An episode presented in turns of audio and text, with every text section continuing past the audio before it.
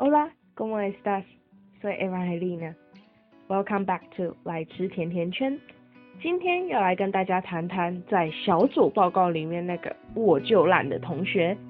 我其实有点忘记最早开始有小组报告这件事情是什么时候，但因为我就读的是五专的学制，所以从我专科部一年级开始就已经常常会有小组报告了。那你知道小组报告里面总是有各种人扮演着各种不同的角色。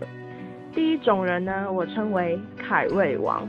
那凯瑞王呢，通常都会有一点强迫症，他们都会想要把报告做到尽善尽美啊。第二种人呢，就是凯瑞王的小弟或小妹，他们通常对报告没有太大的意见。那凯瑞王会是比较尝试决定报告主题的人，那随随波逐流的小弟小妹呢，通常就是会 follow 那个凯瑞王，然后帮凯瑞王找资料等等。他们对报告来说，就是虽然没有非常的努力，但是至少还有一点贡献度。那第三种人呢，就是我就烂同学。我就烂同学呢，通常对报告的进度完全不关心。就连 deadline 快到也不痛不痒，只有快要火烧屁股，或者是被凯瑞王以及他的小喽啰们威胁的时候，才会勉强拿出一点力气来做报告。有时候甚至就是直接摆烂。哦，忘了说，还有第四种人，但是这种人呢比较罕见一点点，通常都是前三类人存在比较多。第四种人是最。该怎么说呢？最要不得的吗？就是他们想要当凯瑞王，可是又当不好，最后就变成我就烂同学，这就是装逞强的那那一类人。那为什么我会说这种人是最要不得的呢？原因就在于他们像凯瑞王一样，想要把事情做好。然后也提出很多想法跟规划，但是很多时候那些想法跟规划不是组员跟不上，就是他们自己也没有办法达标，以至于原本其他组员对小组还有一些期望，到最后呢，因为这这位 gay 搞的同学他变成我就烂类型，整个小组的报告就会崩掉。当然啦。这并不只属于，就是这个形态并并并不只属于在分组报告里面，这也同样适用于社团干部。虽然我不想 diss 的太明显，但是我必须提及到，当我们的社团里面呢，其实曾经有这么一位第四类型的 gay 佬变成我就懒的同学，在前几集的。Podcast 当中，我应该是有提到，我加入了一个语言性的社团。那在我专科部三年级的时候呢，我当上了那个社团的社长。那我就那个时候是我第一次当社长，然后再加上办活动，所以在那个时候，其实我的脾气很冲崩，很容易就是跟我的。干部吵架，或者是只要事情不不顺我的意，不那么尽善尽美，我就会觉得很抓狂。所以那时候其实我的管理能力并不是很好。但是两年之后，因为社团没有人可以继承，所以我又再次回去当活动的主办人。这时候不是我要说，就是大家我成长真的是大家有目共睹。就是我收到很多回馈，是关于我做人如何变得更加圆滑。所以我觉得，经过了两年之后，我的 EQ 提升了这么高，这位同学还有办法被我 diss，就真的是他个人有一些问题。但我不可能完，就是是完美的，我一定当中也有出了一些纰漏或者是错误。但是我觉得这位同学呢？还是需要我们，我还是想要就是爆料一下这位同学的所作所为。基本上呢，我们社团的分工是分得非常清楚的。那这位同学被分到的呢，是关于活动这方面的会议记录，在社课方面呢，是负责印签到单。他就只有这两份工作。其实，基跟其他人比起来，他的工作算是非常的轻松的，因为像总务，他办理活动的。报名费其实是非常高额的，那时不时又有人取消，或者是有人少缴多缴，然后他还要跟呃秘书一起寄信等等，其实他们两个工作量真的很大。然后呃美宣嘛，他就是我们的公关，他就是兼任美宣，那他就是负责制作海报、宣传等等，那他也是一直被我打回去。虽然我觉得我有时候讲话不是特别的客气，但他好像也不是很在意，他感觉很 M。然后就是我上次的，我上次在他做手册的时候，我就转过去问他说：“哎，某某某，我跟你说这个字体其实还蛮丑的吗？”然后他就说：“哦，你没有哎。”然后就回他说：“那你现在知道了，那回去改吧。”就嗯。虽然我觉得这样听起来我很命，但实际上就是我们相处模式，他也没有觉得很受伤，所以我就觉得还好。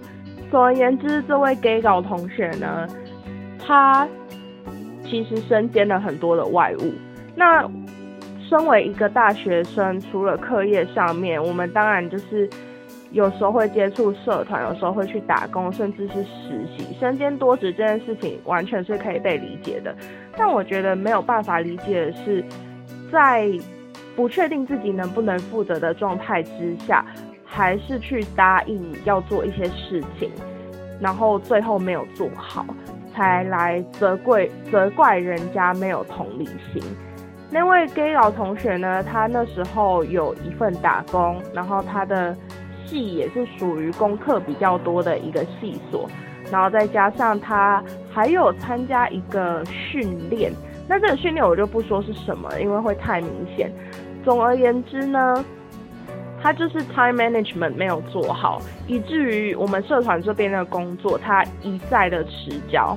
那直到有一次我们问他说，呃，会议记录为什么没有给？然后他就说，因为他六日的时候都要工作，所以他没有办法给我们。那因为这个情形也不是第一次发生，所以大家其实内心都有一些不满，我们就有一些就有一点点生气，干部之间就有点生气。因为说真的，我们这个社团的干部并不是一个很严厉的团体，就是通常只要有什么事情、什么交代的工作做不到，没有办法在期限之内完成，只要告诉。就是社长啊、副社长或者是活动主办人等等，基本上，呃，都可以再把 deadline 往后，或者是说这个工作可以由其他人来做分担。但我们很生气的就是这个情况一再的发生，然后这位 gay 搞同学他又没有告诉我们说，就是他没有办法做这件事情，需要有人帮忙。那他又很理所当用很理所当然的态度告诉我们说。我就是六日的时候都在工作，所以我没有办法做这件事情。那在这件事情发生之前，其实我们就已经有约好，约好说他只有星期三晚上有时间可以处理社团的事情，所以我们就是会议记录的缴交期限，通常都是定在星期四上午或是下午这一天这样子。那我们还可以。就让我们来检查，说哪里有遗漏，或者是有哪里需要补充的地方。那所以当然大家就都很生气。结果这位 gay 佬同学呢，他就恼羞成怒了，他就说：“可不可以请你们有一点同理心？我有每次做会议记录的时候呢，都要就是要将请你们将心比心，因为我每次做会议记录都要花三四个小时听音档。”但实际上呢，他在我们开会的时候都会用手机记录我们讲的东西，边记录。然后有时候我们可能讲完之后要直接切下一个话题，他还会打断我们，他就会说：“等一下，我确认一下，是这件事情是怎么样怎么样怎么样吗？”那因为屡次被打断，打断，我们也觉得有一些烦躁，所以我们就有提出说，可不可以请他。不要这样子一直打断我们，毕竟音档我们都有录音，音档回去还是可以听的。你如果有一些没有记到的东西的话，回去快速的把它记一记就好。或者是觉得打字效率不是很够，用手写的应该也比较快啊。但这位同学呢，他就是一直觉得我们都不够体谅他，所以当场所有的干部都还蛮黑人问号的。我觉得要在一个团体里面工作的话，很重要一点就是，当你被分配到一项工作的时候，你应该评估自己有没有能力去完成它。因为大学生最重要的还是必须专注在课业上面，所以我也不是很希望社团就是占据了他很多的时间。但既然你已经承诺了，你已经加入了这个团体，那你就应该要负起相对应当负的责任，而不是要求大家都对你将心比心。这样其实是也是一个很自私的行为。简而言之，浓缩成一句话就是。做得到就尽力去做，做不到就坦白告诉大家。其实我觉得最重要的就只是这样而已。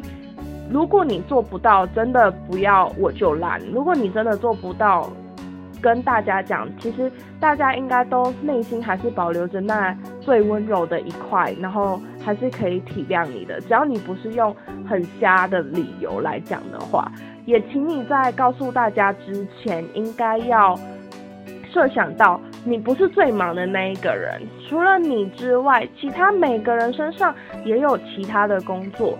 有的人也可能是学生会干部，有可能是有有的人可能是学生议会，然后他们有有社有加入这个社团，甚至有加入另外一个社团。那他们的还有课业，还有打工等等。